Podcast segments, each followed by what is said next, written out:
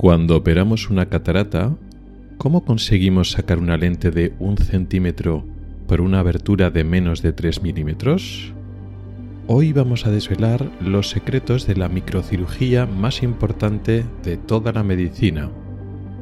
Oculares, el podcast de salud visual con el oftalmólogo Rubén Pascual.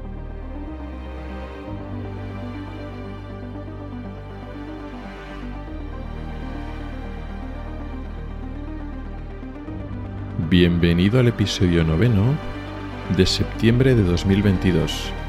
Comenzamos.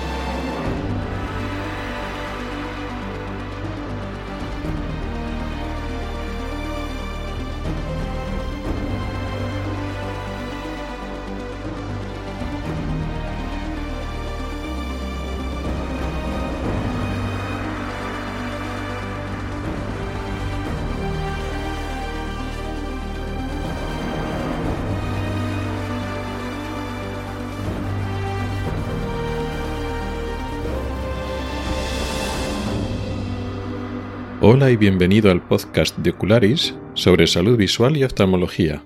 Soy Rubén Pascual, oftalmólogo y divulgador a través de este podcast y del blog ocularis.es. Este es el episodio noveno de la sexta temporada correspondiente al mes de septiembre de 2022. Hoy vamos a seguir como tema principal con la cirugía de cataratas. Como decía en el episodio anterior, vamos a dedicar una serie de tres episodios a la cirugía de la catarata.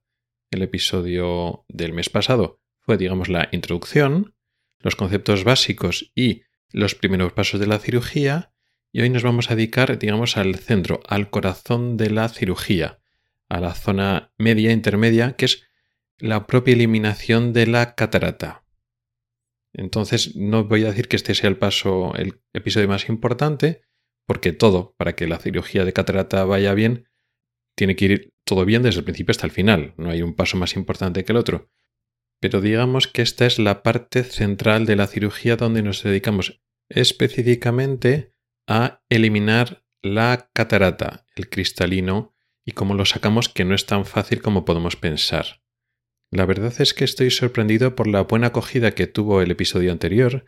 Tuve bastante feedback tanto en LinkedIn como sobre todo en el grupo de Telegram, donde ha dado lugar a pues una charla, una discusión, y ha surgido preguntas de la gente que ha ido preguntando.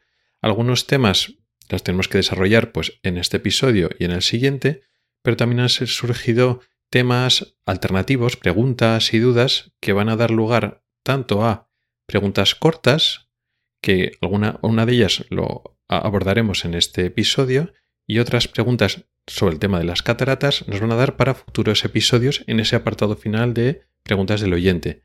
Incluso han surgido preguntas de suficiente magnitud relacionadas con todo, con la cirugía, con todo esto, la cirugía de catarata, que dan para temas principales, con lo cual quedan, digamos, en la lista de temas pendientes sobre este tema. Así que no tengo más que agradecer a la gente, pues por el feedback, por, digamos, las respuestas, eh, digamos, la participación sobre todo, ya digo, en el grupo de Telegram, con lo cual animo a la gente pues, que no lo conozca y que quiera entrar, pues que es un grupo pues, cordial, correcto, donde la gente pues, eh, pregunta y contesta de forma cercana y es una buena forma pues, de entrar en contacto no solo conmigo, sino con la comunidad. Con lo cual, pues si no lo conoces, pues en las notas del programa tenéis el enlace para entrar al grupo de Telegram y si queréis, pues por redes sociales también o mandando un correo electrónico, todo eso funciona sin ningún problema. Con lo cual ya tenemos bastante bien configurado el esquema de hoy. La última sección de la de preguntas del oyente ya me lo habéis dado vosotros recientemente con una pregunta relacionada también con la cirugía de la catarata. La parte principal, el tema principal central es la continuación de lo que empezamos el episodio pasado, la parte central de esta cirugía, que es la más importante de la oftalmología, y como tema inicial, como noticias, en el tema de la salud visual vamos a hablar ya no de la catarata, sino de una enfermedad de la córnea.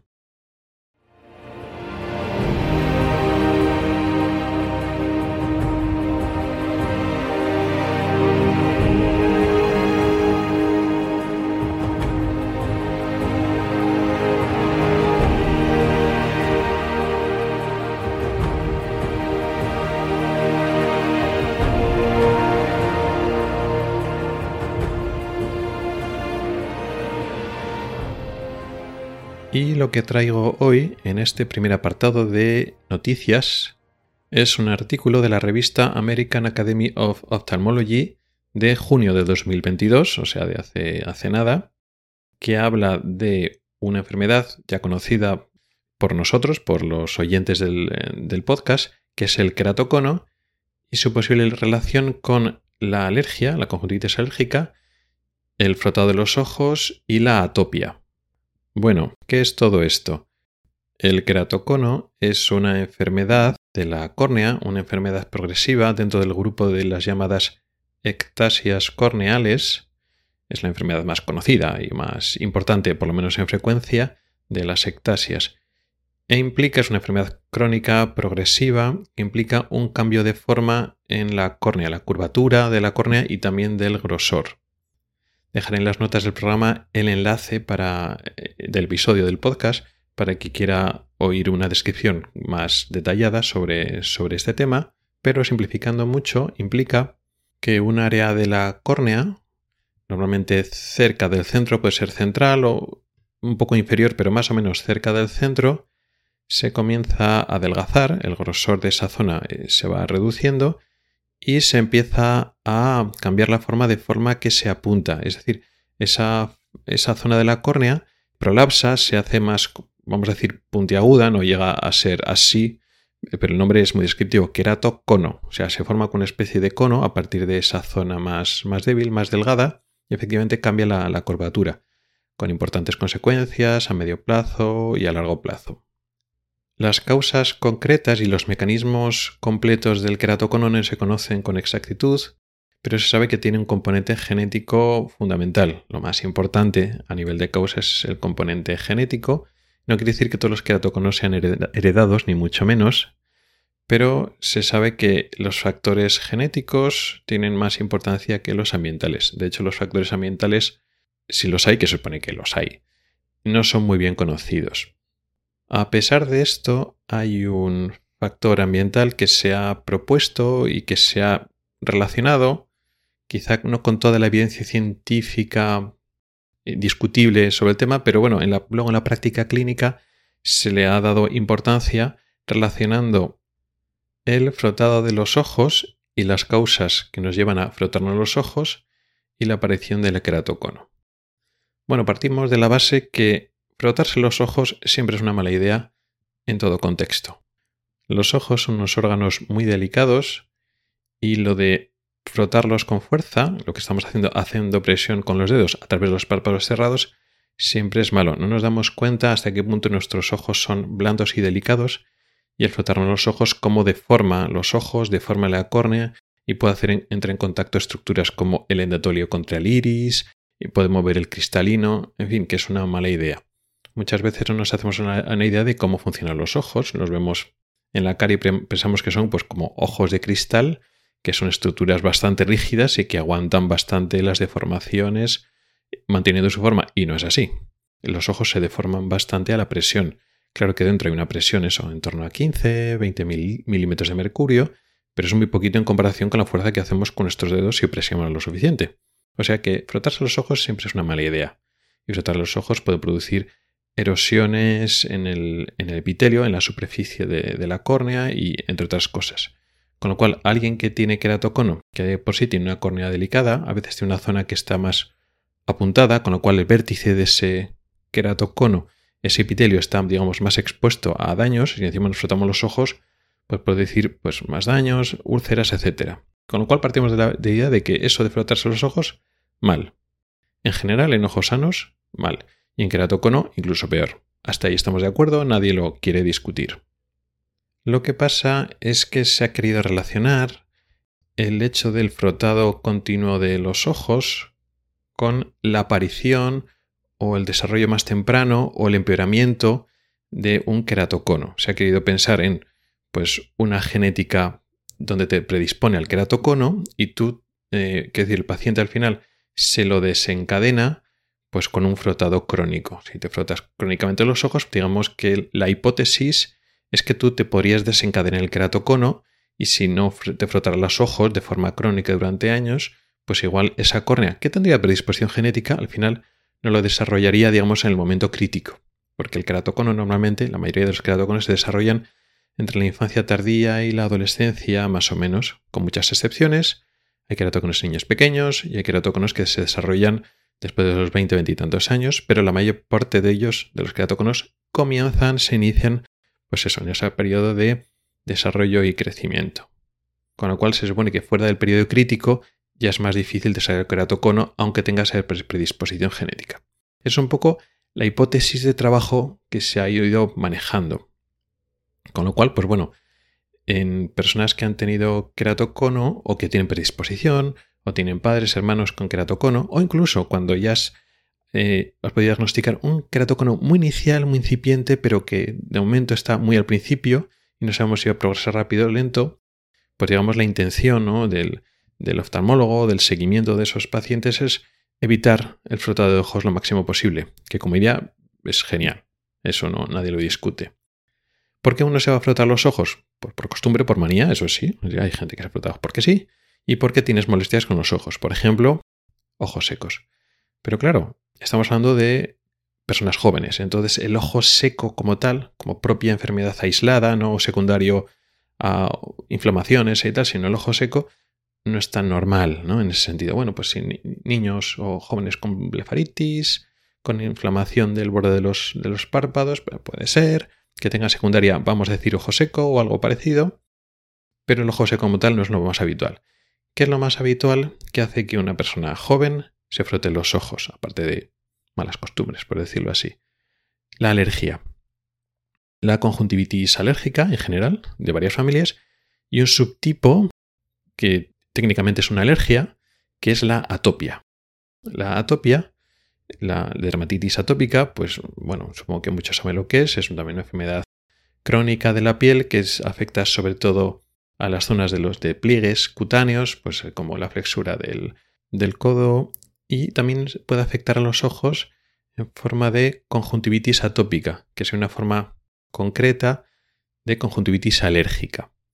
Al final, tanto la atopia en particular como otras conjuntivitis alérgicas más habituales, ¿no? Pues a pólenes, etcétera, produce una situación de inflamación crónica de la superficie ocular, pero con liberación de unos mediadores químicos llamadas histaminas que producen sobre todo picor, picazón y una tendencia a frotarse el ojo, ¿no? Te pica y entonces te lo frotas. Y es una condición crónica que hace que esa persona durante meses y años y años al final se frota el ojo con mucha frecuencia. Entonces la idea era, cuando esas personas eh, que tienen queratocono, pues tienen atopia o otros tipos de conjuntivitis alérgica, pues tratarlo más enérgicamente si cabe que en otras, otras personas, por eso, por digamos la posible relación que se, ha defendido entre queratocono y este tipo de alergias oculares. Hasta ahí todo bien. Sí que es cierto que, bueno, cuando me toca o me ha tocado enfrentarme a este tipo de pacientes con posibles queratoconos o queratoconos en la familia y posibles, bueno, alergias, atopias, etcétera, pues bueno, mi actitud es como la de otros oftalmólogos, pues hay que evitar frotarse los ojos a esos pacientes y a otros. Frotarse los ojos siempre es mala idea. Si existen eh, esas alergias, esa eh, situación de inflamación alérgica en el ojo, pues tratarla y contenerla. Hasta ahí todo bien. Aunque realmente que esta hipótesis suena bien, pero tampoco había mucha evidencia científica que la apoyara. Sí que he llegado a ver casos de personas, compañeros oftalmólogos, que han tratado, digamos, preventivamente con antialérgicos, antihistamínicos tópicos, o sea, gotas para alergia, a personas que igual no había un diagnóstico claro de conjuntivitis alérgica o de atopia, pero que tenían queratocono o podían tenerlo, hay antecedentes en la familia. Digamos, tratar esa alergia para minimizar que el paciente se frote los ojos, incluso sin que haya eso, sin que haya ese, ese diagnóstico previo de una persona alérgica o que esa, esa evidencia de que el paciente se frota los ojos. Digamos, para prevenir, para decir, bueno, pues que no se frote nada y con estas gotas, aunque el paciente no se frote los ojos ni note picor, pues para minimizarlo y evitar que aparezca ningún picor, y así el paciente no se frote los ojos. Y yo tenía mi duda sobre esa práctica que yo no la hacía porque no encontraba evidencia científica para apoyarlo. Porque una cosa es efectivamente frotarse los ojos está mal y recomendar al paciente que nos frote los ojos, pues estupendo. Otra cosa es cuando encuentras un diagnóstico de una alergia, tratar la alergia, perfecto. Pero claro, esta hipótesis de que, bueno, pues efectivamente el keratocono se produce en buena parte porque el paciente se frota los ojos, pues no estaba realmente demostrado o hasta el momento no, no, no lo había encontrado una demostración como para hacer esos tratamientos preventivos, tratar con colirios antialérgicos personas que no tienen alergia, sino personas que tienen o pueden tener keratocono. Como tratamiento preventivo para la progresión del keratocono, ahí eso me sonaba un poco regulín. Al fin y al cabo estamos utilizando un tratamiento con una indicación que no tenía muy claro que tuviera mucha evidencia científica por detrás. Con lo cual cuando vi este artículo, pues me interesó porque es una de estas cuestiones que te quedan un poco ahí en el aire. Y entonces, bueno, pues le eché un vistacillo. Este artículo es una revisión, es un review de la evidencia científica que existe hasta ahora. recoge todos los artículos que intentan ver la relación entre atopia, conjuntivitis alérgica y la aparición, progresión del keratocono.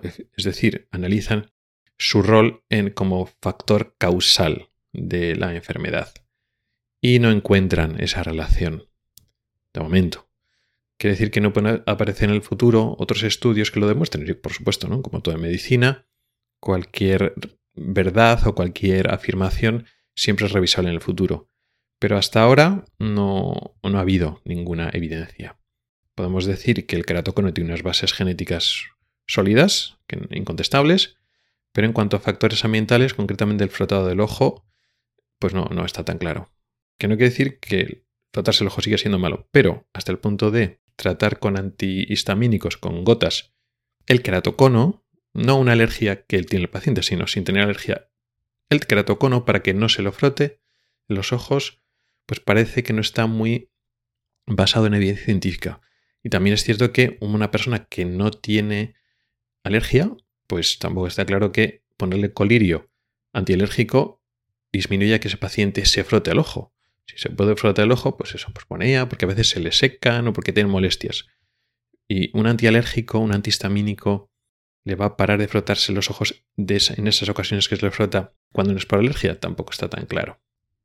Ante esto podría argumentarse pues un poco lo de siempre, cuando se utilizan este tipo de tratamientos sin evidencia científica real detrás, pues como las vitaminas para, para la retina, ¿no? que ya he hablado en otros episodios. Bueno, por si acaso, bueno, hay que darle algo al paciente. A mí esos argumentos no me convencen y no me gustan porque son excusas para que nosotros, nosotros los oftalmólogos, los médicos en general, nos buscamos para hacer las cosas no de la mejor manera posible. ¿Por qué estoy opuesto a, a esto y digamos que este estudio, esta revisión viene un poco a reforzar lo que estoy comentando ahora. Todos los medicamentos pueden tener sus efectos secundarios, incluso colirios antihistamínicos que están pensados para uso crónico, que incluso vienen sin conservantes, todo puede tener sus efectos secundarios. Todo medicamento. Entonces no hay que minimizar. una cosa es recomendaciones de buena calidad de vida, de recomendaciones generales de lo que se hace y se deja de hacer, que incluso aunque tengan poca base científica, pues oye, mira, para, para retina come, tienen esta dieta. ¿Hay mucha base científica para eso? Bueno, pero está recomendado que coma bien el paciente. Una cosa es eso y otra cosa es mandarle un fármaco una pastilla, un suplemento. Es que son cosas diferentes. Pues esto para mí es igual. Pero es que además no me parece honesto utilizar esto que no deja de ser un placebo, pero sin conocimiento del paciente. El paciente confía en el médico Tú como médico, no, tómate esta gota que te puede ayudar a prevenir el keratocono. Aunque no se lo vendas, aunque no le digan, no, no, esto lo previene seguro, aunque pueda, digas, bueno, igual desarrollas el keratocono igualmente, pero estas gotas pueden ayudar. Y va a estar durante meses o años, todos los días echando unas gotas, y que de momento, hasta que no nos momento lo contrario, es mentira, no es verdad. Entonces no me parece que sea honesto para el paciente. Que sí, que es muy tentador ofrecerle algo. Lo de algo es el paciente se siente que estamos haciendo algo ya, pero bueno, eh, una relación médico-paciente se tiene que basar en la honestidad y en la verdad. Y entonces, si el médico, en función de las expectativas del paciente, le va a mandar cosas que no funcionan, pues eh, a mí, a mí por lo menos no me parece la forma correcta de, eh, digamos, llevar a cabo esa relación médico-paciente. Pero es que además también le veo otro problema que yo creo que muchos médicos no nos planteamos, que es estamos culpabilizando al paciente de algo que no puede tener la culpa. Y esto, digamos, la, la, tradición de, la culpa está muy metido en muchos países de tradición cristiana, como, como eh, la, cultura, la tradición española y otros muchos en el mundo, aunque no seamos cristianos, aunque no seamos creyentes. No se trata de un tema religioso, sino es un tema cultural, que al final, digamos, el concepto de culpa y responsabilidad lo tenemos muy integrado y no quiere decir que no, que bueno, cuando uno tiene responsabilidad y libertad tiene que ser responsable de sus propios actos, pero no hay que llevarlo al extremo y digamos al concepto irracional de culpabilidad. Claro, si estamos recomendando no te frotes los ojos porque tiene que ver y tal y cual, gotitas, pedí y patán. Ese niño o ese adolescente al final desarrolla el queratocono porque lo va a desarrollar, porque está en sus genes y porque al parecer que se frote mucho poco los ojos, de momento no parece que tenga mucho que ver. Al final lo desarrolla y al final se crea esa, ese sentimiento de culpabilidad. Al final puede pasar que los padres están muy preocupados porque el niño desarrolla queratocono, porque el padre tenía o la madre tenía y resulta pues que se ha quedado con un ojo viendo mal o le han tenido que operar varias veces el ojo y no quieren que el niño desarrolle el queratocono. Y por desgracia pues llega ese diagnóstico. El niño, el adolescente, pues le diagnostican un inicio de queratocono. Entonces los padres agobiados, lógicamente, quieren hacer todo lo posible para que el niño no lo desarrolle y evitan que el niño se frote y alguna vez el niño pues va a frotar el ojo pues porque está jugando, se han metido un poco de polvo, se frota un poquito los ojos, los padres agobiados, histéricos, se frota el ojo, tal y cual. Después desarrolla el queratocono y va avanzando porque tiene que avanzar, desgraciadamente, la genética es así injusta, etc. Y se echa la culpa porque, porque alguna vez el niño se ha frotado los ojos y se crea esa cultura de la culpabilidad. Si no te frotara los ojos, ahora no estarías con el queratocono que resulta que te ha avanzado y tal. Y al final estamos culpabilizando de algo que no tenemos la culpa. Que sé que luego hay enfermedades, pues yo qué sé, como la diabetes, que tampoco es por culpabilizar, pero bueno, tiene responsabilidad pues la dieta y el paciente, los padres, y si llevas una dieta buena, pues controlas mejor la diabetes. Pero hay enfermedades como el queratocono, que de momento no hay nada demostrado de que lo que tú hagas como paciente, o los padres que lo cuidan, etcétera, pueda frenarlo. No lo hay, o de momento no está claramente demostrado. Entonces, esa cultura de culpabilizar y responsabilidad y responsabilizar, pues no me parece lo, más correcto porque encima no es cierto. De momento no es cierto. Y nosotros como médicos no nos damos cuenta de que, digamos, con ese afán de intentar afectar en ese factor ambiental, lo que puede suponer en, en un entorno familiar, etcétera, etcétera.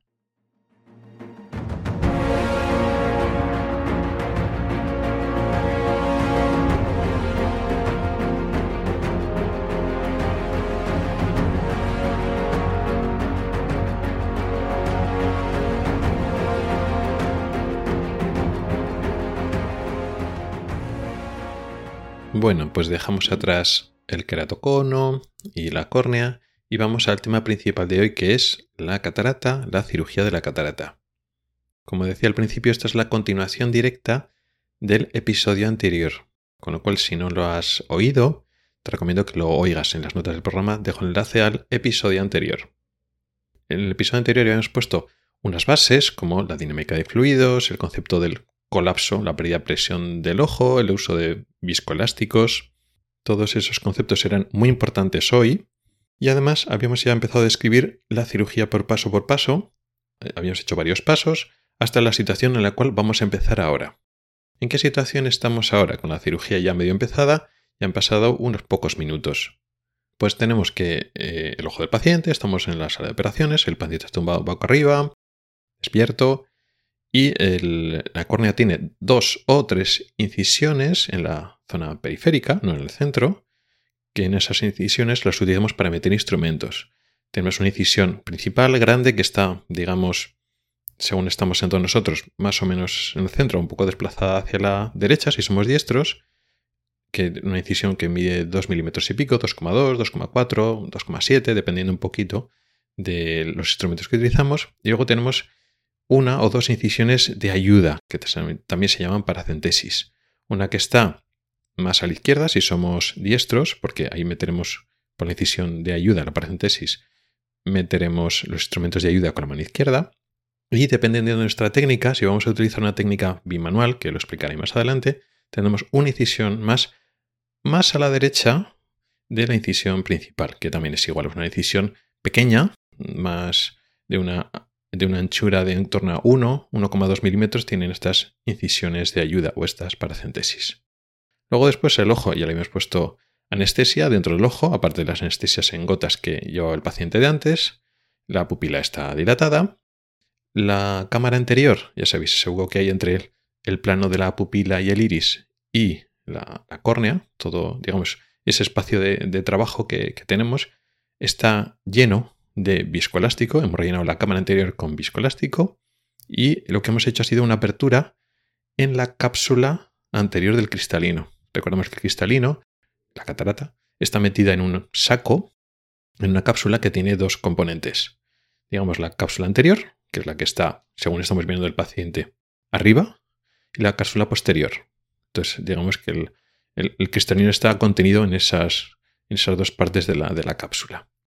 Lo que une la cápsula anterior con la posterior es lo que se llama ecuador, que no lo vemos porque está en la periferia, detrás del iris, con lo cual el ecuador sabemos que está ahí, pero no, no lo vemos ya tenemos hecha una apertura en la cápsula anterior, una apertura circular, continua, sin, sin picos, sin desgarritos, que se llama capsulorexis.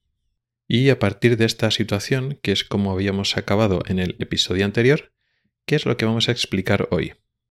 Bueno, primero tenemos que hablar un poquito de la anatomía del cristalino, de las partes de esa catarata que tenemos que operar. Luego describiremos unos, algún paso que vamos a tener que hacer ahora antes de afrontar lo que es ya la eliminación propia del, cristalino, de la catarata. Para eso tengo que hablar un poco de la estrategia general de eliminación, una serie de, digamos, elementos a tener en cuenta básicos antes de hablar en concreto de lo que tenemos que hacer. Luego después voy a describir la pieza, el aparato fundamental que vamos a utilizar ahora, que se llama facoemulsificador. Es un aparato complejo ¿Qué es lo que da nombre a la técnica? La técnica de extracción de cataratas o de cirugía de cataratas se llama facoemulsificación, porque se hace con ese aparato que se llama facoemulsificador. Luego veremos ese nombre tan raro que significa que no es tan difícil. Una vez descrito el facoemulsificador, ¿qué es lo que puede hacer ese aparato tan complejo con, con una tecnología tan avanzada? Una vez explicado lo que hace dentro del ojo, ya me meteré en concreto de las técnicas de facoemulsificación. ¿Qué podemos hacer con ese aparato y con algún otro instrumento para sacar, o más que sacar, primero romper y luego sacar la catarata? Que ya veremos que no hay una técnica única, sino hay técnicas diferentes. Así que ya vamos a empezar hablando del cristalino. Ya sabemos que la catarata significa que el cristalino se vuelve opaco, que ya no es transparente del todo. El cristalino no es homogéneo, tiene unas partes diferenciadas. Tenemos del núcleo, que como entendemos es la parte central y va a ser la parte quizá más importante en esta etapa de la cirugía. El núcleo de la, del cristalino, que en volumen es lo que más ocupa, es la parte central, pero la parte más voluminosa de la catarata del cristalino, es lo que más se endurece, lo que más esclerosa, y es lo que luego nos dará más dificultades en general para la operación si nos da alguna dificultad. Alrededor del núcleo entre el núcleo y la cápsula tenemos la corteza del cristalino, o también lo llamamos córtex. Y esta, esta corteza, este córtex, normalmente es más blandito. No es tan duro, no es tan, tan denso. Puede ser bastante opaco, dependiendo del tipo de cataratas. Hablamos de cataratas nucleares, cataratas corticales. Sí, lo que es más opaco es el núcleo, o lo más opaco es la, la zona cortical, el córtex. Pero aunque la zona cortical sea opaca, sea blanquecina, normalmente no es dura, no, no es dura. Aunque hablamos del córtex, la corteza, la corteza está alrededor del núcleo, tanto en la parte de adelante como en la parte de atrás, como en la parte periférica, lógicamente, pero en este contexto, cuando estamos empezando a operar, lo que tenemos delante es la corteza anterior.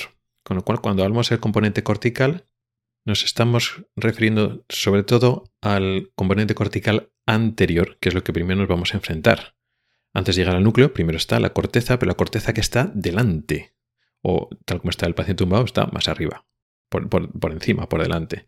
Y es el córtex o la corteza anterior. aunque después la parte, mm, el córtex también se prolonga en la zona periférica hasta la zona posterior. En la zona posterior tenemos eso, la parte cortical posterior, que estaría detrás del núcleo. Cuando vamos quitando la catarata y vamos quitando los pedacitos del núcleo, lo visibilizaremos y tenemos que enfrentarnos a esa corteza posterior, pero a veces, solo a veces, cobra importancia en esa zona de la, corteza posterior, en la zona central, una zona un poquito más dura, no llega a, tener la dureza que puede tener un núcleo, pero con una consistencia como, como, de cuero, por decirlo así, elástica, pero no tan fácil de, romper y de aspirar, que es el componente que se llama subcapsular posterior. Es un número un poco raro, pero es, digamos que está muy pegado a la cápsula posterior, pero justo, digamos, no, sin llegar a esa cápsula. Por eso se llama esa cuando lo miramos antes de la operación, hablamos de la catarata con componente subcapsular posterior, y cuando nos enfrentamos durante la cirugía, ese componente, esa zona que realmente es cortical, es, es córtex, pero es un córtex un poco más durito, el aspecto es más amarillo, más que blanco, es más amarillento, y a veces pues eso tiene una consistencia flexible, con, una flexibilidad parecida al cuero, que a veces nos puede dificultar la, cirugía, porque no es tan blandito y tan fácil de manejar como lo que es la, corteza, la corteza anterior o periférica, sino en esa parte posterior, atrás, pero en el centro, puede tener un endurecimiento y un aspecto amarillento. Sería el componente subcapsular posterior que a veces nos puede dar un poco, un poco de problemilla. Ese es un poco los tres componentes básicos de la catarata que nos vamos a enfrentar ahora. Varios puntos a tener en cuenta dentro de esta anatomía. Primero, todo el cristalino es más grueso en el centro que en la periferia. O sea, en el centro, digamos en la zona central de la, de la pupila, digamos que el cristalino es más profundo, el núcleo, pero todo lo demás es más profundo, con lo cual la cápsula posterior también está más atrás. O sea, esta mayor profundidad es a expensas sobre todo de la cápsula posterior. Digamos que la cápsula anterior, bueno, lo hemos abierto, pero la superficie anterior del cristalino es relativamente, es levemente convexa, pero relativamente plana, pero es en la parte posterior, donde está la cápsula posterior, hay una mayor curvatura, mayor convexidad en la zona central. Con lo cual, cuando iremos operando, la cápsula posterior que es una estructura delicada, como decíamos, que no queremos no romperla ni tocarla para nada, digamos, está más lejos en la zona central que en la zona periférica. Si vamos a estamos operando y tenemos que dirigirnos con nuestros instrumentos más a la zona periférica, cerca pues, a la zona de por debajo del iris, digamos, eh, cerca del ecuador de la cápsula, es más peligroso porque la cápsula posterior cristalino está muy cerquita de nuestros instrumentos, con lo cual hay que intentar en lo posible trabajar en el centro, que es donde el cristalino es más ancho, y la cápsula posterior está más abajo, más lejos de nosotros. Y por otra parte, aunque he hablado de la corteza del córtex como que, digamos que es la parte más fácil, porque es más blandita, luego después con instrumentos es más fácil que, digamos, de, no es dura, sería más fácil de manejar y manipular, también hay que tener en cuenta que una parte de la corteza, la parte más periférica, está muy pegada a la cápsula, tanto en el restito que queda de cápsula anterior, como la zona de ecuador, que ahí no podemos verla ni llegar bien, como la zona de la cápsula posterior. Entonces, claro, el acercarnos a la cápsula con instrumentos, dependiendo cómo lo hagamos, tampoco es una buena idea. Con lo cual, la corteza está tirada de quitar, bueno, bueno, es tirada, es... Eh, a veces no es tan fácil. Claro, la zona de la corteza, que está justo delante nuestro, sin cápsula, la, digamos, el córtex anterior central, sí, sí, porque está directamente accesible, lejos de cualquier zona peligrosa y la corteza suele ser blanda, vale. Pero luego después los restos de corteza que van a estar en la zona periférica, donde todavía queda cápsula anterior, la zona del ecuador, que no la vemos, y la zona posterior, eso ya es otra cosa. Bueno, ya tenemos una idea de cómo es el cristalino. Así que, ¿cómo nos vamos a enfrentar a él? Lo primero que tenemos que hacer antes de meter el instrumento ese, el FACO emulsificador, de lo que tenemos que hablar un poco, no vamos a meter ya en este paso directamente el FACO emulsificador. ¿Por qué? Porque la catarata está adherida a la, cápsula. Hemos quitado una parte de la cápsula, una, de la parte, una parte de la cápsula anterior, ¿vale? Pero luego el resto del cristalino está adherido. El córtex, la corteza del cristalino, está adherido a la zona periférica de la cápsula anterior, al ecuador y a toda la cápsula posterior. Y nos interesa que el cristalino esté suelto de la cápsula, contenido dentro de la cápsula, pero suelto, para que nosotros lo podamos manipular a, gusto y con seguridad, etc. ¿Cómo lo soltamos? Con una maniobra que se llama hidrodisección. ¿Y en qué consiste? Bueno, pues eh, vamos a coger una cánula. Una cánula es como una especie de, tubito pequeño, no, no, acaba en punta, sino romo. Hemos utilizado cánulas en los pasos anteriores pues, para meter anestésico, para meter los viscoelásticos. Y vamos a utilizar esa cánula para separar la cápsula del cristalino con agua. Disección es disecar, separar planos, separar tejidos. Y, lo vamos a hacer con agua. Hidros es agua, entonces vamos a disecar con aguas, por eso se llama hidrodisección. ¿Cómo lo vamos a hacer? Bueno, pues cogemos esa cánula que está conectado a, una jeringa con... No es agua, es una cosa que se llama suero fisiológico enriquecido o equilibrado, o también se utilizan las siglas en inglés BSS, que sería, pues eso, como suero fisiológico, agua con unas sales con una concentración concreta para que sean parecidas al humor acuoso. No es exactamente el humor acuoso, pero sus concentraciones de electrolitos, de iones, no son dañinas para las estructuras de dentro del ojo. Entonces va a ser nuestro agua de trabajo, aunque no es realmente agua. Entonces, vamos a introducir la cánula esa por la incisión principal. La cánula es mucho más pequeña que la incisión principal. Una maniobra que hacemos muchos, no todos cirujanos, es a la hora de entrar con la cánula, presionamos un poquito digamos, el, uno de los dos labios, el labio de abajo de la eh, incisión, para que salga viscoelástico. Hemos dicho antes que habíamos dejado la cámara anterior llena de viscoelástico y queremos vaciarlo. Entonces, para, digamos, evitar un aumento de presión que no queremos, pues sacamos algo, no, no sale todo, pero una buena parte del viscoelástico de la cámara anterior. Hay algunas personas, algunos cirujanos que eso no lo hacen y luego después ese viscoelástico los saldrá unos segundos más tarde. Entonces cogemos esa cánula, la introducimos dentro del ojo y colocamos el final de esa, esa cánula, de ese, digamos, tubito, en una zona de la cápsula justo por debajo de la cápsula y por encima del cristalino, ¿no? Lo dejamos ahí. Eh, vamos a la periferia, claro, porque la cápsula anterior pues se ha quedado, digamos, esa apertura se ha, se ha ido hacia la periferia, cerca del iris, pero viéndolo, o sea, sin irnos muy, muy detrás, sino siempre controlando visualmente dónde estamos. En ese momento vamos hidratando, vamos introduciendo agua poco a poco. Con la jeringa vamos metiendo agua. Ese agua lo estamos colocando por donde está la, la punta de la cánula. Está entre la cápsula anterior del cristalino y el propio cristalino. Entonces ese agua va empujando y va separando. Normalmente ese agua, eh, por la dirección se va hacia el ecuador que nos vemos y entonces vamos a, ver, aunque todo es transparente y no es tan fácil de ver, al final los ojos se entrenan y se acostumbran y entonces vemos cómo ese avance del agua va pasando por la parte posterior del cristalino y va separando la cápsula posterior. Eso le llamamos el signo de la ola, porque es como si fuera una ola entonces que va separando el cristalino. Después de haber visto el signo de la ola, se supone que el cristalino está libre y muchos de nosotros lo probamos a ver si se mueve. Lo que hacemos con la misma cánula que estamos, digamos que empujamos, cogemos, eh, hacemos un poquito de, presión, clavamos un poquito la propia cánula en una zona periférica del propio cristalino, siempre mirando, o sea, no es periférico detrás del iris sin verlo, no, siempre mirándolo, y empujamos de, forma tangencial, ¿no? Hacemos movimiento de rotación y si el cristalino está suelto, pues entonces lo que es el, el núcleo o todo eh, rota. Y entonces vemos que efectivamente gira en el sentido de las agujas del reloj, o al contrario, depende de cómo hayamos em, empujado. Entonces vemos que el, el cristalino rota. Bueno, pues ya sabemos que está suelto, está libre y ya no está pegado a la cápsula.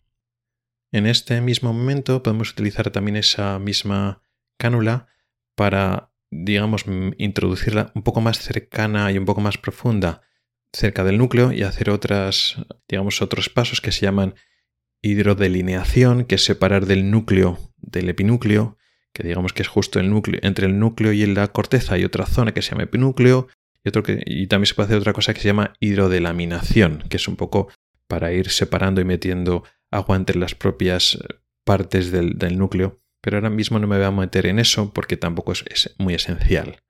eh, lo importante es la hidrodisección, es decir, separar digamos, todo el cristalino en bloque de, la cápsula. Y lo de eso de hidrodelineación, hidrodelaminación, tampoco quiero meterme a explicar, no es esencial, muchos cirujanos no lo, no lo hacen y, por no eh, eh, extenderme mucho. De hecho, este paso de la hidrodisección se hace en general, pero también hay personas que este último paso de rotar el cristalino y comprobar que está totalmente libre, ni siquiera lo hacen. Eh, meten líquido, ven la ola más o menos y directamente pasan al paso siguiente sin comprobar si el cristalino está libre y puede girar y rotar libremente. Una salvedad hay que entender que hemos separado el cristalino, pero no es no totalmente, totalmente. Es decir, el núcleo por supuesto está libre, la mayor parte del córtex más tenso y más cercano al núcleo sí, el epinúcleo, que es esa zona intermedia entre el núcleo y el córtex, también está libre, pero la zona más blandita, más transparente y más pegada al, a la cápsula no se separa del todo.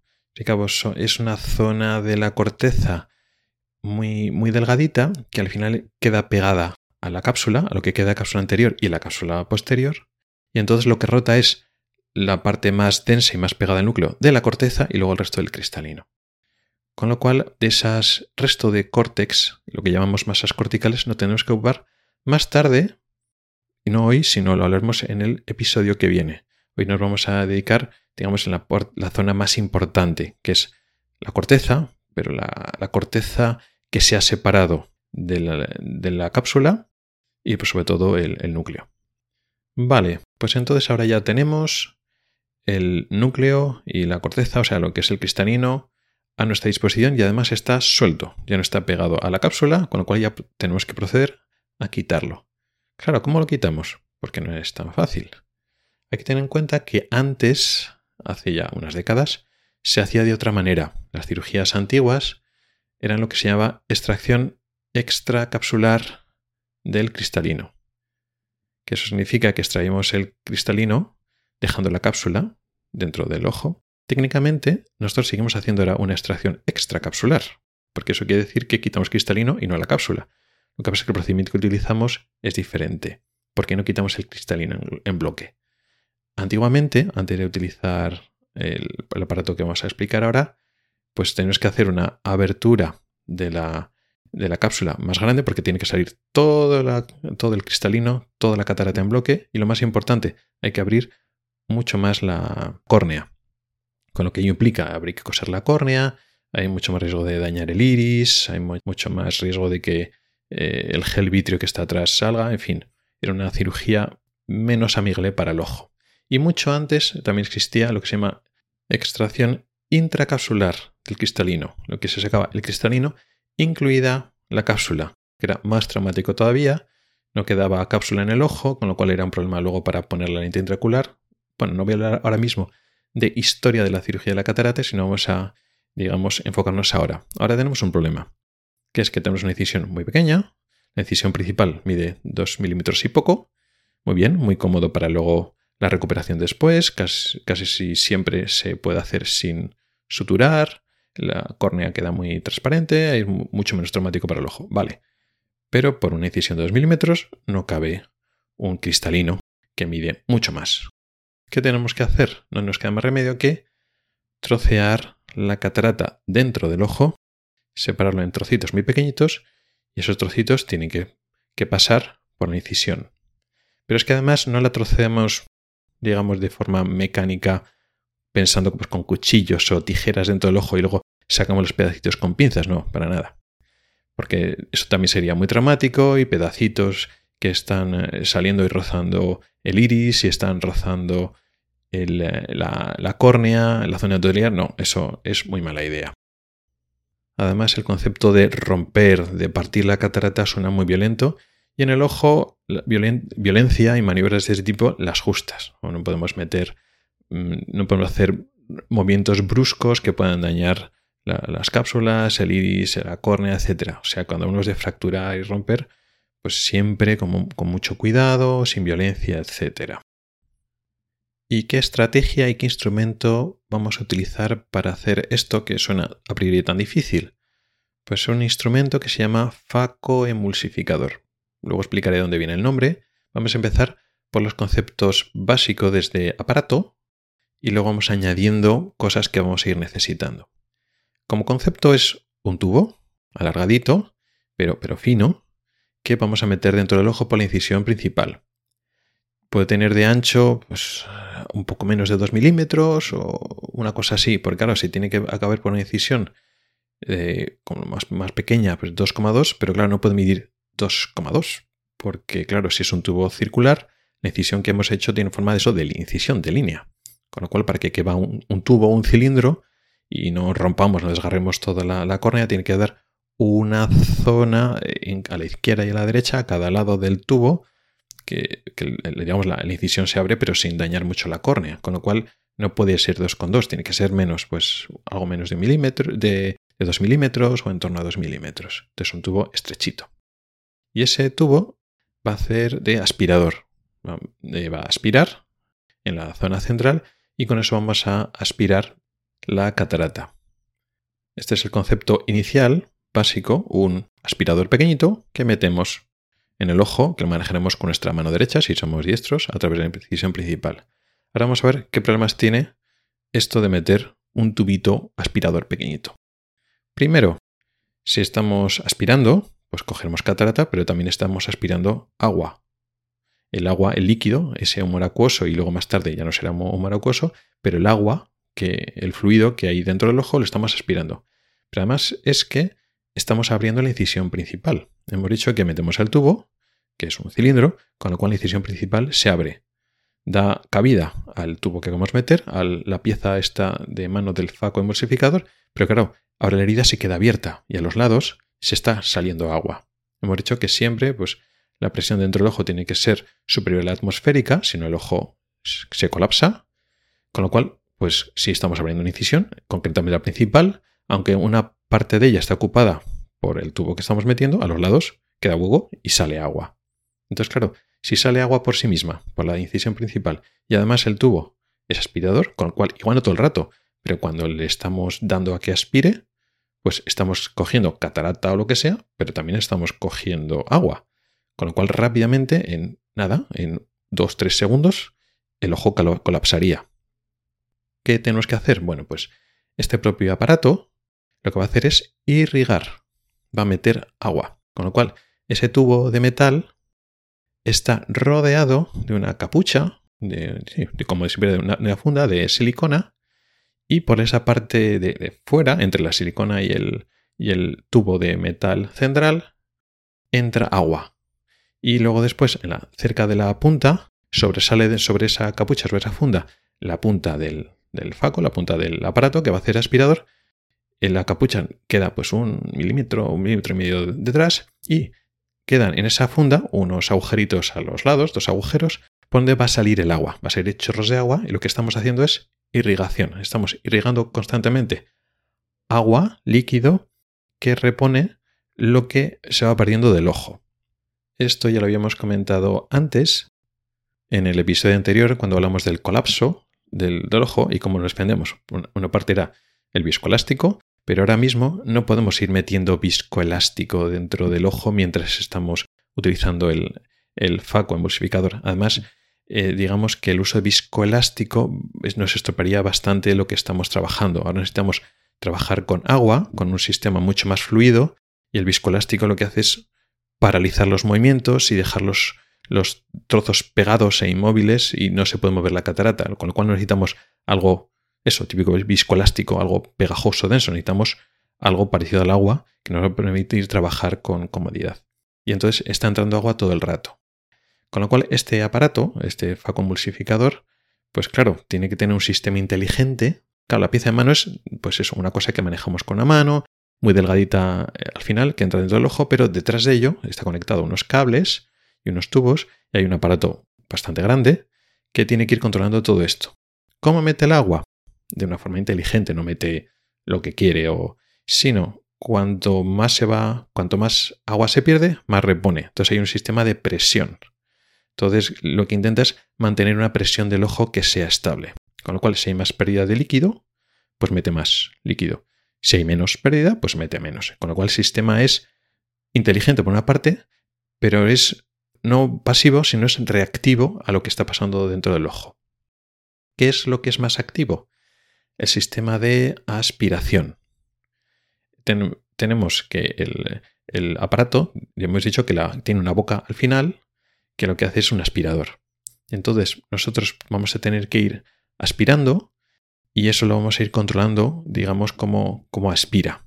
El que aspire más, aspire menos, va a tener mucho que ver con las técnicas que vayamos utilizando luego para un poco ir rompiendo o ir quitando la, la, catarata.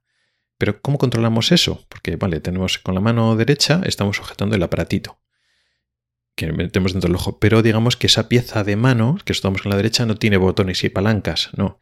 Y con la mano izquierda vamos a tener otros instrumentos que metemos dentro del ojo, con lo cual con nuestras manos no vamos a ir controlando lo que está haciendo ese faco emulsificador, ese aparato.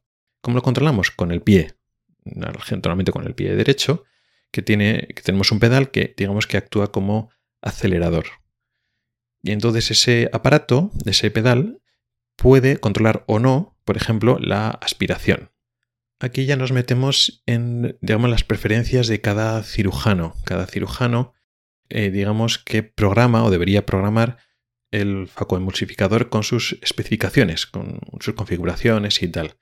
Hay veces que lo que es la aspiración es lo que se llama eh, continua, constante, es decir, siempre aspira el mismo volumen cuando estás dentro del ojo y se activa el sistema de aspiración, y otras veces que es lineal, es decir, según tú el pedal lo pulsas más, lo pulsas menos, pues aspira más, aspira menos.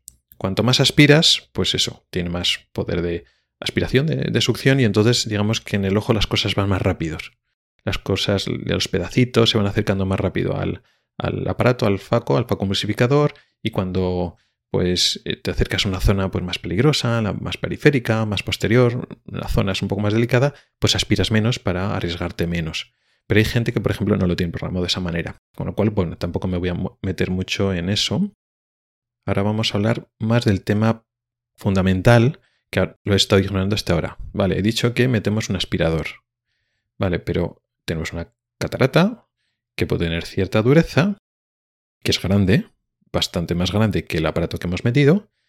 Y bueno, pues si comenzamos a aspirar, podemos solo con la potencia de aspiración a coger una parte mm, central de la, de la, corteza, que puede ser blandita, solo ahí aspirando podemos irnos comiendo, irnos quitando la corteza, pero el núcleo suele tener cierta dureza.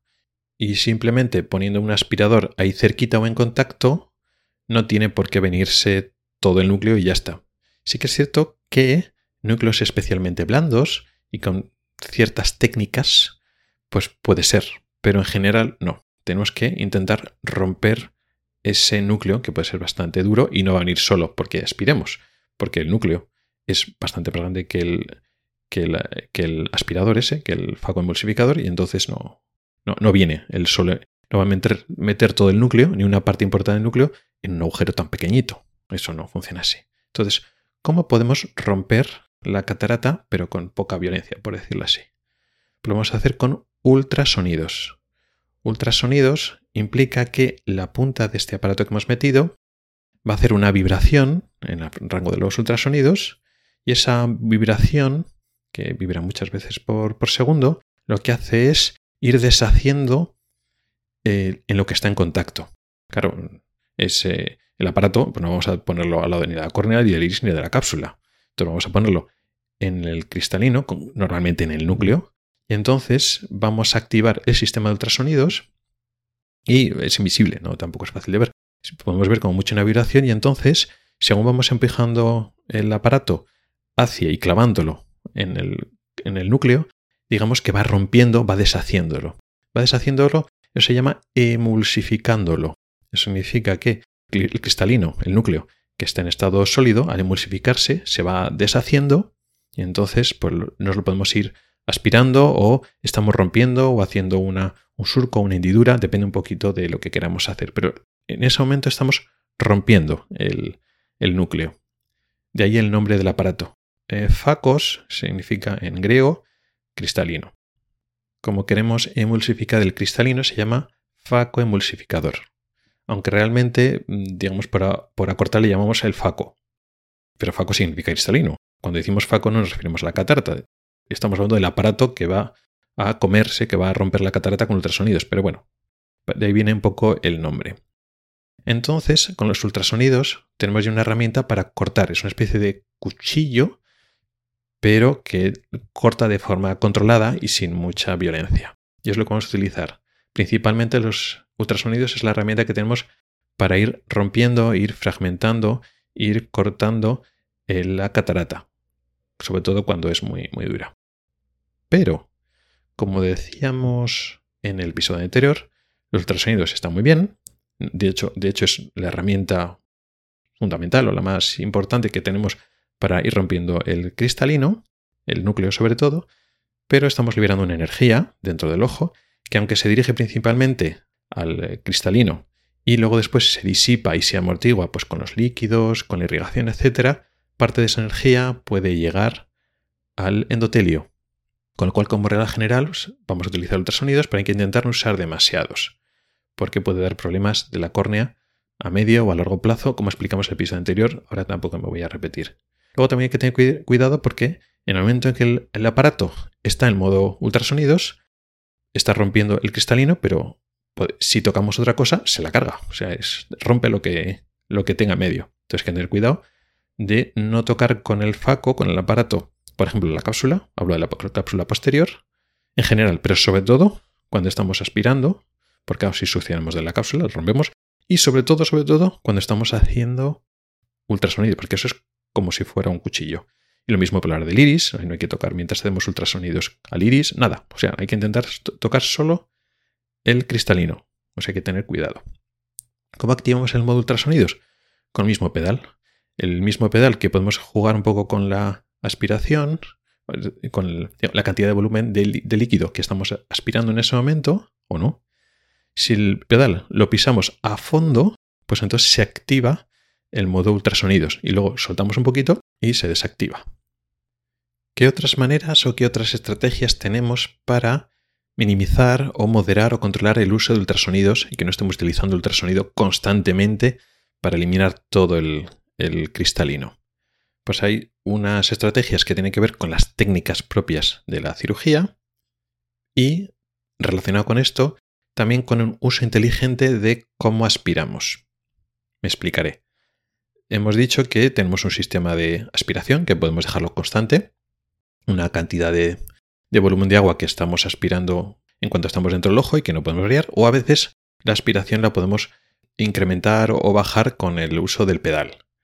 Pero podemos hacer un uso más inteligente y más eficiente de este sistema esta bomba de agua que lo que hace es aspirar, lo que hace es succionar, lo que hace chupar agua, que es cuando tenemos un cacho, un pedazo de, cristalino, de, núcleo, que lo tenemos embocado eh, en, la punta del, faco, del, aparato, pero el pedazo de catarata es más grande que, digamos, el calibre del tubo. Con lo cual, pues una estrategia es darle el ultrasonido hasta que vamos deshaciéndolo y todos los mide pedacitos son más pequeños que entran por el agujerito o lo que vamos a hacer es ahora cuando lo tenemos, digamos, eh, embocado, cuando está el, pedazo, eh, digamos, totalmente, digamos, adherido o pegado, pues entonces si el vacío, si la capacidad de succión sube mucho, la propia fuerza de succión puede romper el, eh, el, trocito de catarata y lo puede meter hacia adentro. Que eso es lo que se llama vacío que el, vacío se incrementa mucho en muy poquito tiempo en esas circunstancias. El aparato ahí es inteligente y lo que hace es, cuando detecta que la punta del aparato del faco está ocluida del todo o casi ocluida, es decir, que casi no entra agua, a pesar de que hay una, una fuerza de succión, no entra agua, lo que significa que el aparato está ocluido o subocluido, que significa que no está ocluido del todo, pero casi casi. El aparato entiende que lo que lo está ocluido Esperemos que sea por un trozo de catarata y no sea por otra estructura, claro. Y entonces lo que hace es automáticamente se activa en nada, en décimas de segundo, se activa y se acelera muy fuertemente la bomba y entonces produce una gran succión. Produce una gran succión y entonces ese pedazo que a priori era más grande que el propio tubo, pues entonces plom, entra, se deshace y entra de fuerte en el tubo, pero sin utilizar ultrasonidos. En cuanto el aparato, la boca del, tubo, ya está libre, ya no está ocluida, ¡pum! Vuelve automáticamente la, bomba de, succión, frena y vuelve, digamos, a la, succión, digamos, a la, irrigación normal. Eso se llama vacío y lo puedes programar. Puedes jugar con vacíos altos y eso significa que cuando coges un trozo de, de catarata, pues entonces ese vacío, esa succión va a ser muy alta, con lo cual vas a tener más fuerza para aspirar o puedes trabajar con vacíos bajos. El vacío alto te puede permitir, pues eso, ahorrar ultrasonidos y tienes tú más potencia, más poder en el faco emulsificador, pero puede ser más peligroso. Puede ser más peligroso por dos cosas, porque como agarras algo que no sea el cristalino, pues puedes hacer una complicaciones, puedes dar más problemas en el ojo que si trabajas con vacíos eh, bajos. Y además también, dependiendo del, aparato, puede dar o podía dar antes, ahora ya no es tan real, problemas de estabilidad de cámara. ¿A qué me quiero referir? Pues de repente tú cogido un cacho de catarata, sube mucho el vacío y justo cuando pum, te metes súbitamente ese trocito, aunque la máquina quiere responder, igual durante medio instante tienes un gran vacío que ahora mismo estás succionando agua, líquido. Y durante eso, unos instantes, unas décimas de segundo, o menos todavía, aspira una gran cantidad de agua y entonces más de la que está entrando y entonces puedes eh, desestabilizar el volumen de la cámara. La cámara puede colapsar durante unos segundos, puede hacer un pequeño bamboleo, un pequeño movimiento, por ejemplo, de la cápsula posterior. Cuando estás comenzando no, pero cuando estás finalizando, cuando ya queda muy poquito de catarata, y entonces la cápsula posterior, lo que está abajo, ya está visible y ya se puede mover, pues antes era peligroso. Ahora con los aparatos modernos, digamos que hay unos sistemas de que el propio aparato, el propio fagomulsificador, digamos que el aparato ya tiene unas contramedidas para evitar esto que se llama surge en inglés, que es esta desestabilización de la cámara interior unos instantes después de que hayas utilizado un vacío alto. Con lo cual antes trabajar con vacíos altos era más peligroso, ahora con los nuevos aparatos realmente este surge, esta inestabilización de cámara anterior está bien controlada y ahora pues se puede trabajar con vacíos altos con más seguridad. Pero esta manera, esta técnica de trabajar con vacíos altos ahorra ultrasonidos, pero bueno, hace falta un trabajo más cuidadoso. Si es más, siempre es importante que el faco esté casi siempre en la zona central, no, no ir a la zona periférica y no estar muy cerca de la cápsula de atrás, la cápsula posterior, pues si encima trabajas con vacíos altos, con más razón todavía. Tienes que ser más cuidadoso y más meticuloso con tu técnica quirúrgica. Bueno, ya hemos hablado del aparato, con sus que vemos que tiene más complejidad de lo que parecía. Tiene un sistema de irrigación, un sistema de aspiración que lo puedes ir midiendo y trabajando con el pedal, el sistema de ultrasonidos y el sistema de vacío. Y tanto el vacío como los ultrasonidos, como también opcionalmente la propia aspiración normal, digamos, sin, sin el aparato ocluido, lo podéis ir manejando todo con el pedal. O sea que al final vas jugando con tu, con tu pedal, pisando más o menos, para ir controlando la potencia y la velocidad del, aparato. También todo esto, la, aspiración, el, vacío, todo eso también te va dando señales auditivas. Tú el aparato vas viendo si hace sonidos graves y sonidos agudos, y con eso te está diciendo, digamos de una forma eso, sin que tú tengas que apartar los ojos del microscopio, cómo estás trabajando sobre todo con, el vacío. Y a veces el paciente puede estar oyendo, en un momento de su cirugía, que vas haciendo, oyendo unos sonidos artificiales de un aparato que van cambiando ¿no? de, de registro, tonos graves, tonos agudos, y aparte también un tono aparte para el ultrasonido. Y entonces, pues muchas veces va variando de sonido, no sabes qué es, pero esos sonidos le sirven para el cirujano. En parte puede recordar un poquito como al sonido de un coche. Tú, según vas oyendo, el coche, según el sonido, sabes si está más o menos revolucionado, si estás eh, teniendo más potencia o menos potencia, pues para cambiar de marchas. Pues esto sería un poco igual. No es que funciones con marchas, pero tú en ese momento, aparte de lo que estás viendo en el ojo, la máquina te está dando una información a tiempo real de cómo estás tú con los, con los vacíos, principalmente, y si estás trabajando con ultrasonidos o no. Entonces ya con todo este aparato a punto, pues entonces ahora es la hora de afrontar e ir rompiendo la, catarata y luego ir tratando los pedacitos para eliminarlos del ojo. ¿Qué técnicas hay? Pues hay muchas, muchísimas, con muchas variaciones y muchas técnicas mixtas. Para no extenderme mucho, voy a hablar de las dos técnicas o grupos de técnicas básicas. La más básica, básica de todas, la más conocida y no sé si actualmente sigue siendo la más utilizada o no, pero vamos a la básica, es lo que se llama divide y vencerás, o en inglés divide and conquer, que consiste en hacer unos surcos en el cristalino para partir inicialmente la catarata en cuatro pedazos. Lo que hacemos con el, con el aparato, con el facomosificador, es colocarlo de una orientación que sea difícil de ocluir el aparato, aunque tiene un agujero, que mira, sobre todo hacia adelante, pero está pixelado, o sea, es decir, como una aguja, digamos, las que usan para inyectar, que tiene un bisel, que no tiene agujero enfrentado, sino que, pues eso, el agujero está inclinado y tiene una zona más apuntada, pues también el, el faco la, punta del faco, está un poco biselada. Entonces, ese bisel lo volvemos un poco hacia arriba, de tal forma que es más difícil que, se ocluya. Y entonces, digamos, con la punta, por decir, con la puerta más adelantada, lo que hacemos es nos apoyamos, digamos, en la, zona central y le damos dando al ultrasonido y vamos, con el ultrasonido se va deshaciendo y entonces vamos haciendo como una hendidura, como un surco. Entonces hacemos una pasada, volvemos a hacer una, otra pasada y vamos profundizando. Y así hacemos como una línea que está un poco eso, alineada con el propio faco, ¿no? Entonces lo vamos haciendo pues un surco. Cuando es suficientemente profundo, podemos directamente romper, que ahora lo explicaré, o intentamos hacer también otro surco. Ya varía un poquito lo que quiera el cirujano.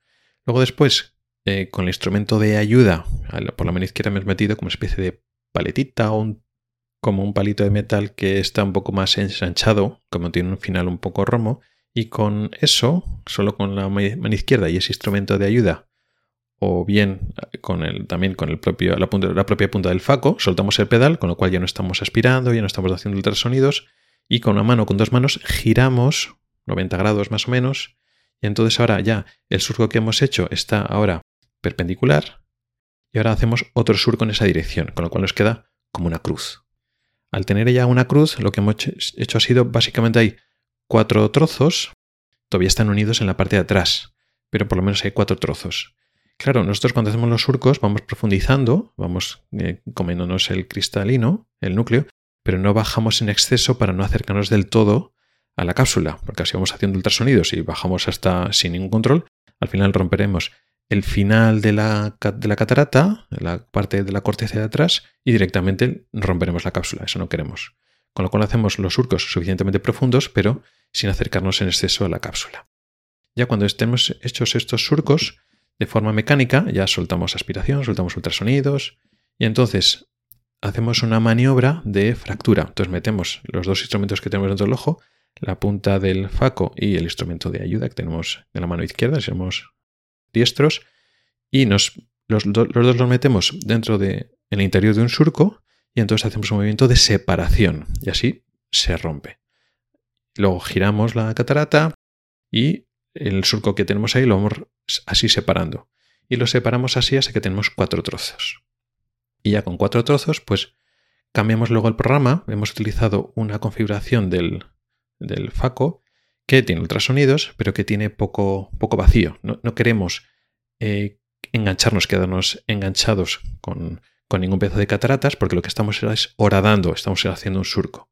Entonces cambiamos la programación y ahora posiblemente tenga más, un poco más de succión. Y entonces ya a veces giramos la punta del faco, el bisel, igual en vez de mirar hacia arriba, lo giramos a un lado o hacia abajo, dependiendo un poquito de lo que quiera el cirujano y entonces nos acercamos a un cachito y entonces ya le damos a, aspirar o ultrasonidos, depende un poco de lo que queramos, y entonces ya nos intentamos comer, ¿no? Succionar, aspirar con ultrasonidos, con el vacío, un poco con lo que queramos. Idealmente, digamos que cogemos inicialmente uno de los pedacitos y nos lo traemos hacia el centro. Hay que intentar traernoslo hacia el centro y ahí podemos aspirarlo o hacer ultrasonidos con seguridad y no estar en la zona periférica. Y esa es un poco esa maniobra que vamos haciendo primero con un pedacito, nos vamos ayudando con la mano izquierda, otro pedacito y así hasta acabar con los cuatro pedazos. Esa sería un poquito la maniobra de dividir y vencerás. Ventajas, es muy sistemática. No voy a decir que sea fácil del todo, pero bueno, vas sabiendo lo que tienes que hacer en cada momento y no tienes que hacer un uso extensivo de manejar vacíos altos o no tienes que saber manejar la izquierda, especialmente cuanto más ayude la izquierda, por supuesto, ¿no? Pero es una técnica como más sencilla para aprender. ¿Problemas de la técnica? Que utiliza obligatoriamente una cantidad de ultrasonidos. No puedes evitar utilizar ultrasonidos para hacer los surcos. Luego después, pues según cómo manejes los pedacitos, con los cuatro pedazos que, tienes, pues si tienes un manejo mejor, más acostumbrado al vacío, pues puedes ahorrar ultrasonidos después. Pero en esta primera parte, pues tienes que utilizar los ultrasonidos que tienes que utilizar. Es difícil ahorrar. ¿Cuál es la otra técnica alternativa? La voy a llamar en general técnicas de cracking. Porque aunque la técnica digamos, estrella, la técnica más famosa dentro de estas de cracking se llama chop, Faco chop. Realmente mucha gente que dice que hace Faco chop no hace Faco chop, hace algo parecido. Entonces vamos a hablar de técnicas de cracking. ¿Qué consiste en eso? Pues cracking se refiere a romper la catarata, pero no como hemos descrito hasta ahora, pues con ultrasonidos y tal, sino con un uso mucho más importante de la mano izquierda. Y entonces, vamos a utilizar en muchos momentos de esta técnica el instrumento de la derecha, si somos diestros, el faco, no para romper directamente, sino para sujetar la catarata o parte de una catarata y el instrumento de la izquierda, que es un aparato a veces diferente, lo que vamos a hacer es romper. Me voy a explicar. Vamos a suponer que en la mano izquierda, en vez de un instrumento rombo, tenemos un instrumento afilado con una cuchilla que puede ser parecido a un cuchillo. Pues imaginemos que en vez de un, cristalino, una catarata, imaginemos que queremos romper y partir una tarta. Bueno, pues la estrategia de los surcos en una tarta pues puede ser una guarrada. Lo normal es que cogemos un cuchillo y cortamos la tarta directamente.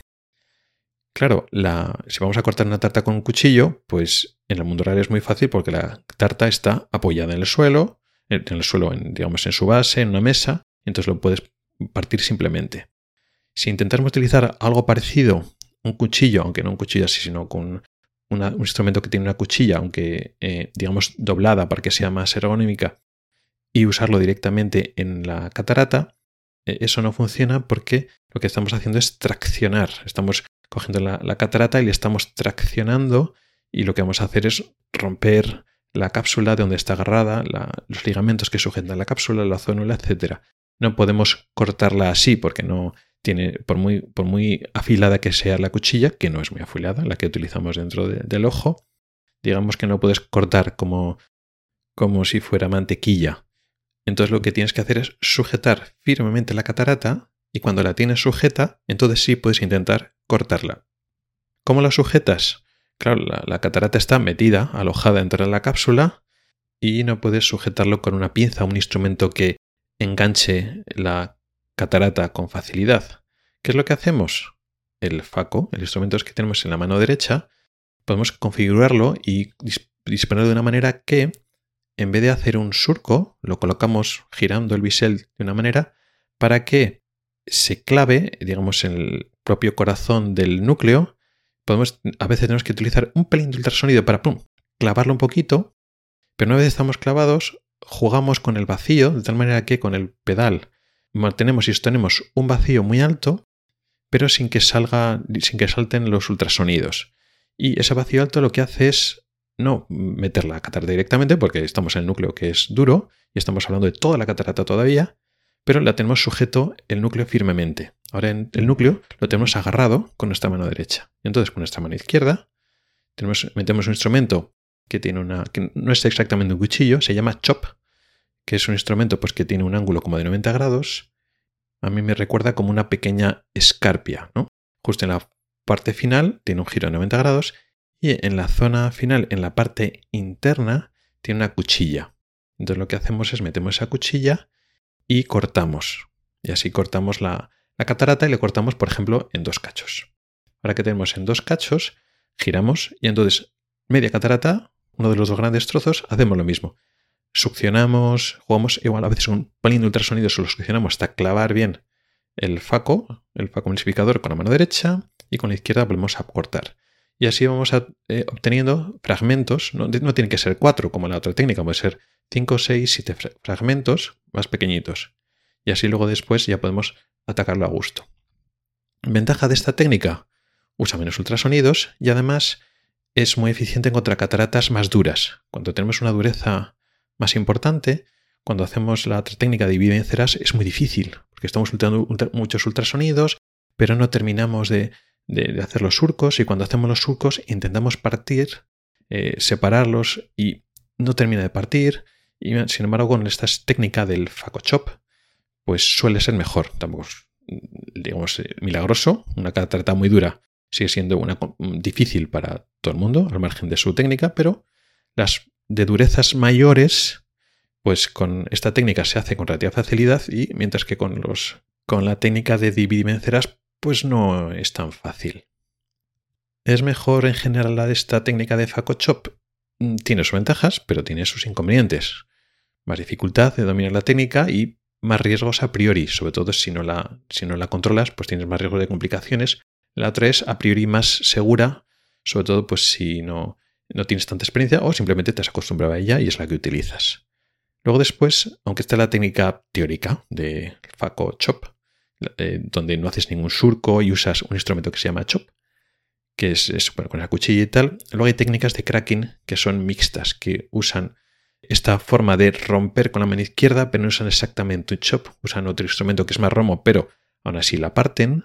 Y también técnicas mezcladas. Hay una técnica muy típica que se llama stop and chop, que haces solo un surco con la técnica de dividir venceras, pero en vez de hacer dos surcos y al final tienes cuatro pedazos, solo haces un surco.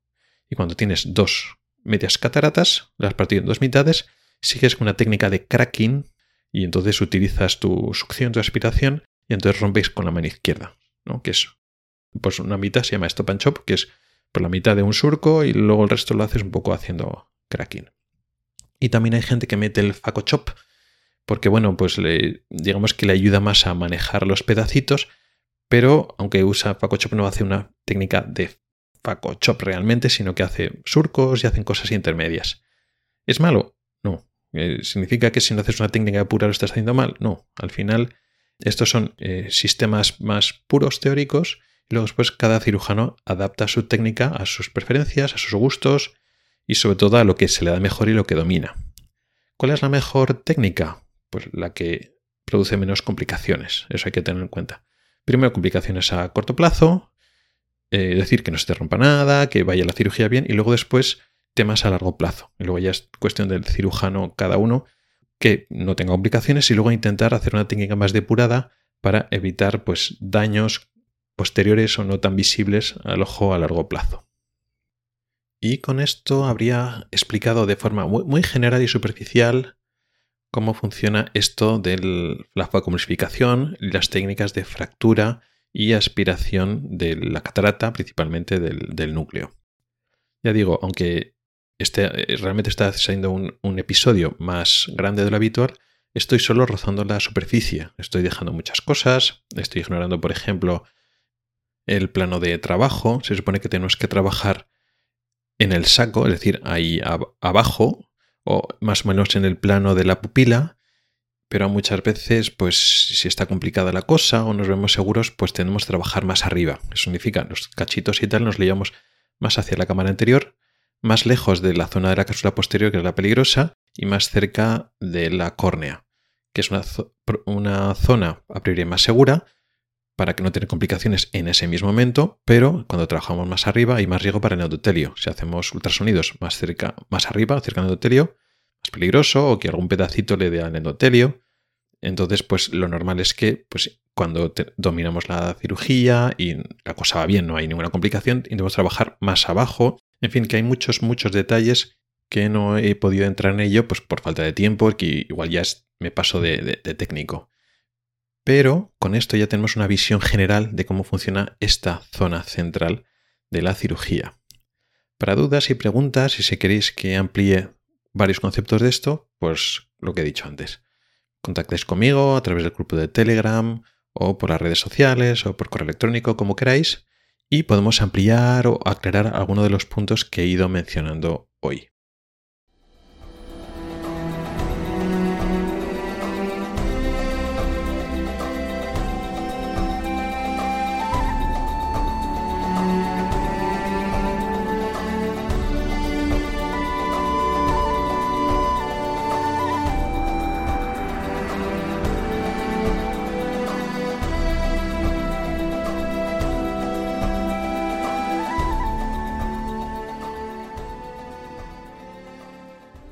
Y ahora llegamos a la última parte, que son la sección de preguntas de los oyentes. Y como he dicho al principio, vamos a, ha surgido muchas preguntas sobre la cirugía de cataratas y vamos a afrontarlas ahora, pues un poco temático, como cuando hice en el episodio sobre lo de conducir, la visión y la conducción, pues que cogí una pregunta que estaba pendiente que iba sobre el tema, pues ahora lo mismo, pues nos viene bien hablar sobre este tema. Una pregunta que venía precisamente del grupo de Telegram era la siguiente. ¿Cómo sujetamos los párpados para mantener el ojo abierto durante la cirugía de cataratas, pero también casi cualquier cirugía intracular, la de párpados no, pero las cirugías que hacemos intraculares, incluso otras que son no intraculares, pero la superficie del ojo, de estrabismo, etc., usamos una forma similar. Entonces nos preguntan sobre sujetar los párpados y si ponemos algo para inmovilizar el propio ojo.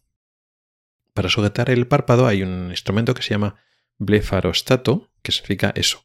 Blefaro significa párpado, statos, pues eso, de dejarlo quieto. A veces lo llamamos blefaro, que es un poco cuando llamamos faco al instrumento pero Faco se llama, es el cristalino, ¿no? No es el instrumento, pues llamamos bléfaro, que bléfaro significa párpado, pero diremos directamente el bléfaro al aparato que es. lo llamamos una pinza, pero no es una pinza.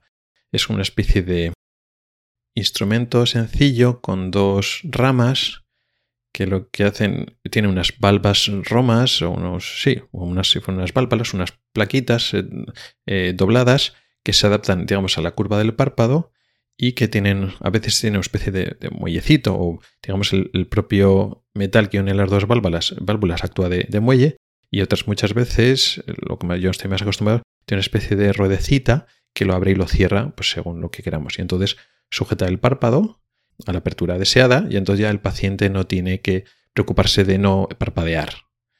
Eh, el otro ojo lo puede cerrar con normalidad o puede parpadear con el otro ojo y digamos el ojo operando está sujeto de esa manera. ¿Qué pasa? Que hay que intentar que el paciente no haga fuerza porque claro, es de metal y eh, suele ser rígido. Y entonces, claro, si tú intentas hacer, cerrar el ojo con mucha fuerza, te haces daño porque, porque no, porque te haces daño con el metal. Normalmente, si el paciente está relajado, no, no molesta especialmente porque, digamos, la parte interna, la conjuntiva está anestesiada con la, con la gota que hemos echado. Y bueno, pues eso, son eh, aparatos que están pensados con una curva, unos bordes muy blanditos y no suele haber ningún problema con lo cual el párpado lo tenemos controlado. La otra parte de la pregunta, ¿se pone algo para inmovilizar el ojo en la cirugía de la catarata? No. O en esta forma habitual, conocida de cirugía catarata, no. Sí que es cierto que en las cirugías refractivas de, córnea, cuando vamos a operarnos de miopía o de astigmatismo, hay un paso que el ojo tiene que estar totalmente inmóvil cuando se hace un flap o un corte en la, córnea, que entonces se utiliza una cosa que se llama anillo de succión, que es como una especie de una ventosa que agarra el ojo y entonces se puede mover aunque quiera. Que lo del anillo de succión tiene sus, inconvenientes. Eso no, no lo utilizamos en la cirugía de cataratas. Con lo cual, ¿el paciente puede mover el ojo? Sí, en una parte importante, una parte considerable de la cirugía, el ojo se puede mover libremente, con lo cual siempre pedimos al paciente que deje el ojo quieto, que mire hacia adelante, hacia la luz que tiene delante, que es la del microscopio, y vamos trabajando con, con eso. Sí que es cierto que en momentos durante la cirugía, como el que hemos hablado hoy, cuando tienes el faco emulsificador y el instrumento de ayuda de la mano izquierda dentro del ojo, realmente, como estás eh, sujetando las dos incisiones con tus propios instrumentos, digamos que tienes un poquito sujeto del ojo. De hecho, el propio cirujano puede, con sus propios instrumentos, llevar el ojo hacia un sitio o hacia otro sitio. Pero si el paciente hace movimientos fuertes, lo puede mover, con lo cual sigue siendo muy importante que el paciente deje el ojo quieto. Así que no, no inmovilizamos el ojo y a veces utilizamos eso en nuestra ayuda. A veces al paciente, mira un poquito hacia abajo, mira un poquito hacia arriba. Y así pues el movimiento del ojo según nos interesa. Pero la mayor parte del tiempo nos interesa directamente que mire de frente donde tiene la luz y, ya está. Y con eso nosotros ya nos vamos apañando.